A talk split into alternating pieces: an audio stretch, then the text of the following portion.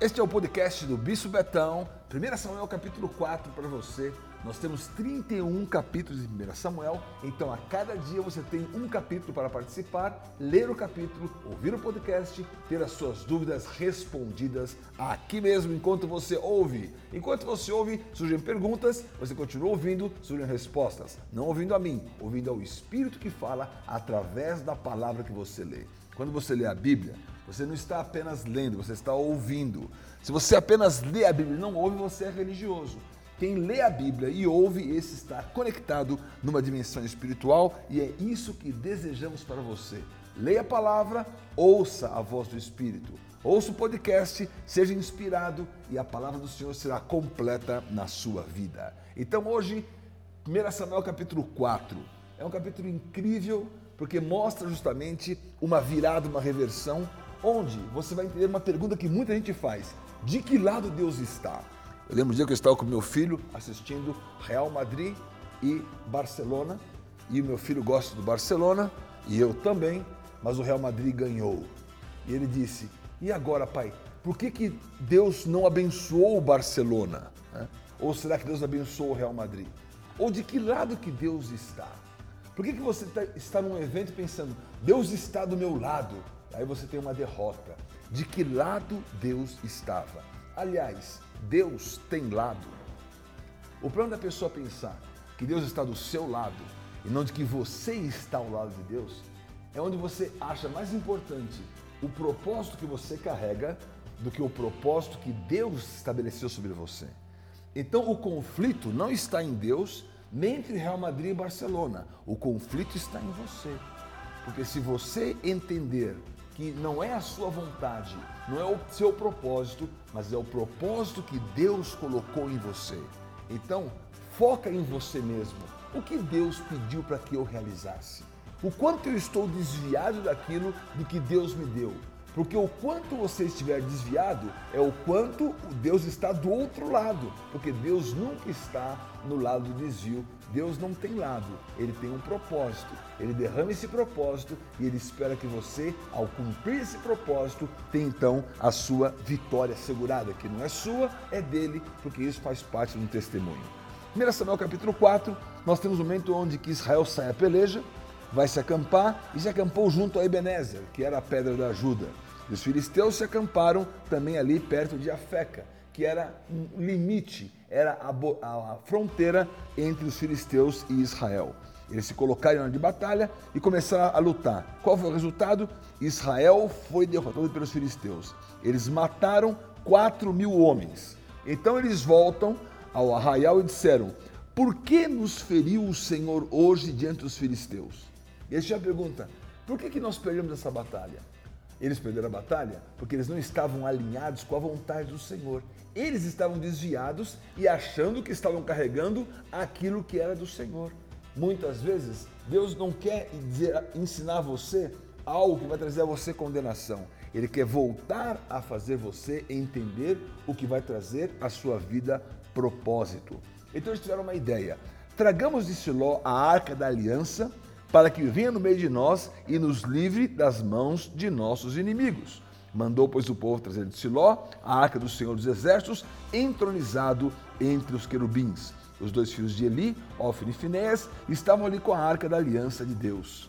Sucedeu que, ouvindo a arca da aliança do Senhor ao arraial, rompeu Israel com grandes brados e ressoou a terra. Os filisteus ouviram e disseram: Que voz de grande júbilo é essa? No arraial dos hebreus, então souberam que a arca do Senhor estava naquele arraial e se atemorizaram os filisteus e disseram: Os deuses vieram ao arraial e diziam mais: Ai de nós, que tal jamais sucedeu antes. Ai de nós, quem nos livrará das mãos destes grandiosos deuses? São os deuses que feriram os egípcios com toda sorte de pragas no deserto. Então os filisteus disseram: Ó, oh, já perdemos. Sabe aquela história de vestiário? Que, que é isso aí? Ó, entrou no campo agora o Pelé com o Messi, com o Cristiano Ronaldo, com o Neymar. Entrou a maior turma que jamais existiu. Estamos perdidos. O inimigo reconheceu que a arma que eles tinham era uma arma poderosa. Só que, na verdade, o propósito deles estava desviado. Então, aquela pergunta: Por que, que você é bom e nem sempre as coisas acontecem de acordo com o seu potencial? Por que, que você, como até um jogador um artista, entra em campo e não consegue jogar sempre bem? O que acontece? Acontece que o talento nem sempre está entrando em campo. Acontece que o potencial que você tem nem sempre está usado e naquela direção que você imagina, porque você já está desviado de um propósito. Então eles perderam a batalha. Falaram assim: ah, a culpa dessa derrota não está nós no desvio, está que nós não tínhamos a arca. Este é justamente um princípio da religião. A religião fica questionando o que está faltando nas coisas acontecerem e não sonda a si próprio para ver o quanto eles estão desviados do propósito que Deus deseja. Então voltamos à questão dos lados. Deus não tem um lado, ele tem um propósito e ele vai colher de você um testemunho.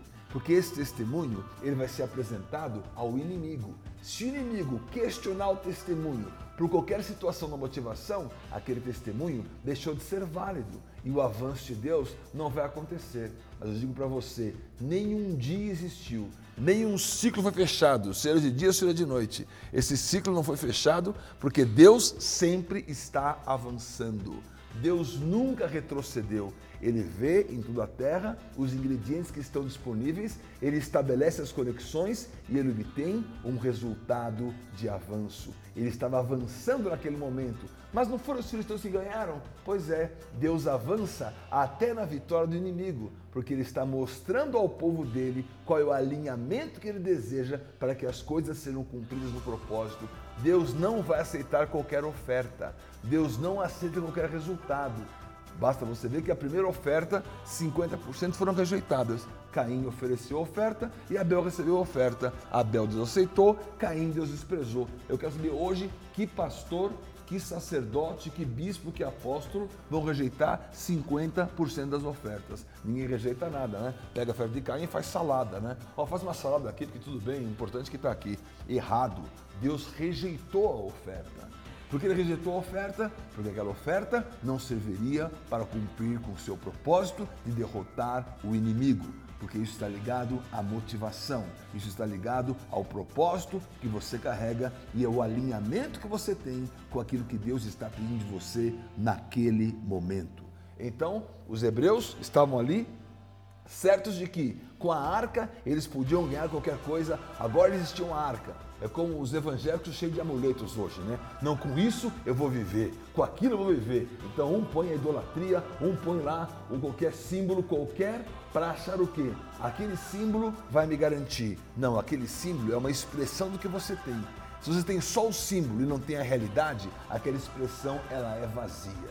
Se você tem a realidade e o símbolo, aquele símbolo expressa a realidade, então aquilo é uma vitória na sua vida. Por isso que você tem que entender que não adianta você substituir a sua fé por um símbolo. O símbolo tem que estar cheio da sua fé. Aí ele pode funcionar, aí o resultado espiritual pode ser então alcançado. Então volta para o texto aqui. Os filisteus estavam com medo, o que vai acontecer?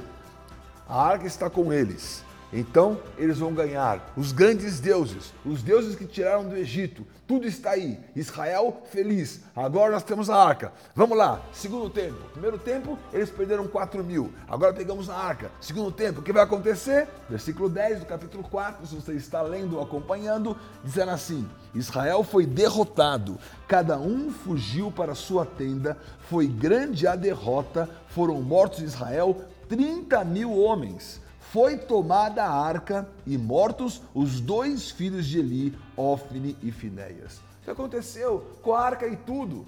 Perderam 30 mil, era só 4 mil no primeiro tempo.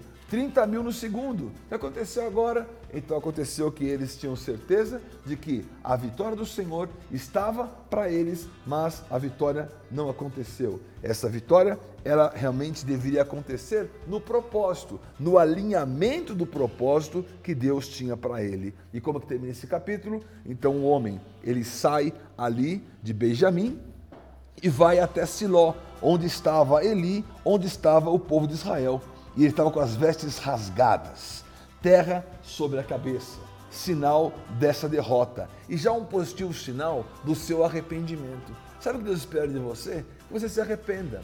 Não tente enfrentar as coisas de qualquer maneira. Um arrependimento e um alinhamento em que você está arrependido é que vai trazer a você um próximo passo e uma posição na sua vitória. Eles estavam ali e encontraram com Eli. Eli estava sentado numa cadeira ao pé do caminho, olhando como quem espera. O seu coração estava tremendo pela arca de Deus. Agora um detalhe, Eli era cego. Ele estava olhando como quem espera, mas ele era cego. Que, que olhar era esse? Um cego pode olhar como quem espera, um cego não pode esperar coisa nenhuma pelo seu olhar, porque ele realmente está com a vista completamente nublada. Eli estava ali porque ele sabia que algo de ruim tinha acontecido. O homem entra na cidade, o povo está gritando, que alvoroço é esse? São as notícias. Eli estava com 98 anos. Aqui diz então que ele estava cego, não podia ver, e o homem disse: Eu saí das fileiras, fugi, e ele disse: O que aconteceu? E aquele homem disse: Israel fugiu dos filisteus, houve grande morticínio, e também os teus dois filhos, Ofni e Finéias, foram mortos, e a arca de Deus foi tomada. Ao fazer a menção da arca de Deus, Eli caiu da cadeira para trás, junto ao portão, quebrou o pescoço e morreu. Era homem velho e pesado e havia julgado Israel 40 anos. Olha a situação da decadência do sacerdócio que havia em Eli. Ele vivia sentado, ele vivia cego. É o sinal da paralisia que existe hoje é o sinal da situação de que não há uma dispensação de mover na direção de Deus, não há nem arrependimento, há aquele remorso. É, os seus dois filhos morreram. Esses dois filhos que você passou o tempo inteiro sem repreender e sem colocar em alinhamento, eles morreram. Ofne e Finéias, justamente. Ofne significa o pulso e Finéias significa a boca da serpente. O que você acha disso, hein? Ofnes, pulso violento e Finéias, a boca da serpente. Então eram nomes estranhos né, para os sacerdotes, mas refletiam o aspecto do seu desvio. Tratavam as coisas com violência e falavam envenenando o povo contra aquilo que era a realidade de Deus. Eli, sacerdote, cai. Como é que ele cai? Cai para trás. Estava pesado, estava velho, 98 anos. O que significa isso? Não cumpriu um ciclo de 100, né? Quase, chegou quase lá, mas não chegou. Morreu sem ver a obra completa na sua vida. Por isso, esse é um tempo de nós sermos advertidos por isso. Ele julgou Israel, quebrou o pescoço, que é o pescoço, a ligação entre a cabeça e o corpo, é o sinal de um sacerdócio. Você liga o povo a Deus, o Deus o povo, você perdeu esse momento e por isso aquela situação foi uma situação de derrota. Como termina o capítulo, a mulher, a nora dele estava grávida, a, nova, que era a mulher de Finéias, e estava próximo do parto. Ela ouviu as notícias da arca, que aconteceu? Ela se precipitou e ali então ela teve um filho e deu um nome àquele filho. Ofne Finés era o pai, Finés era a boca da serpente, e como chamou seu filho? Icabode, que significa acabou a glória de Deus, porque a arca foi tomada. Se a sua boca é de serpente, você está roubando a glória de Deus. A marca da serpente é roubar a glória de Deus. Qual foi o fruto daquele homem falecido? Aquela criança nasceu órfã, com o nome Acabou-se a glória de Deus. Morreu o marido, morreu o sogro, nasceu o filho, com essa marca foi a glória, porque a arca foi tomada. A arca havia sido tomada no coração deles. Então, aquilo que acontece espiritualmente vai voltar a acontecer fisicamente. Como nós encerramos tudo isso, o que lhe acontece tem que ser classificado. Tudo o que lhe acontece todos os eventos você vai classificar em relação ao desvio, em relação à motivação, em relação ao propósito e você vai alinhar e encontrar o que Deus tem para a sua vida. 14 minutos, esse é o novo formato do nosso podcast, Samuel 4. Ficamos por aqui. Ouça e deixa que Deus fale com você. Valeu demais. Shalom Adonai.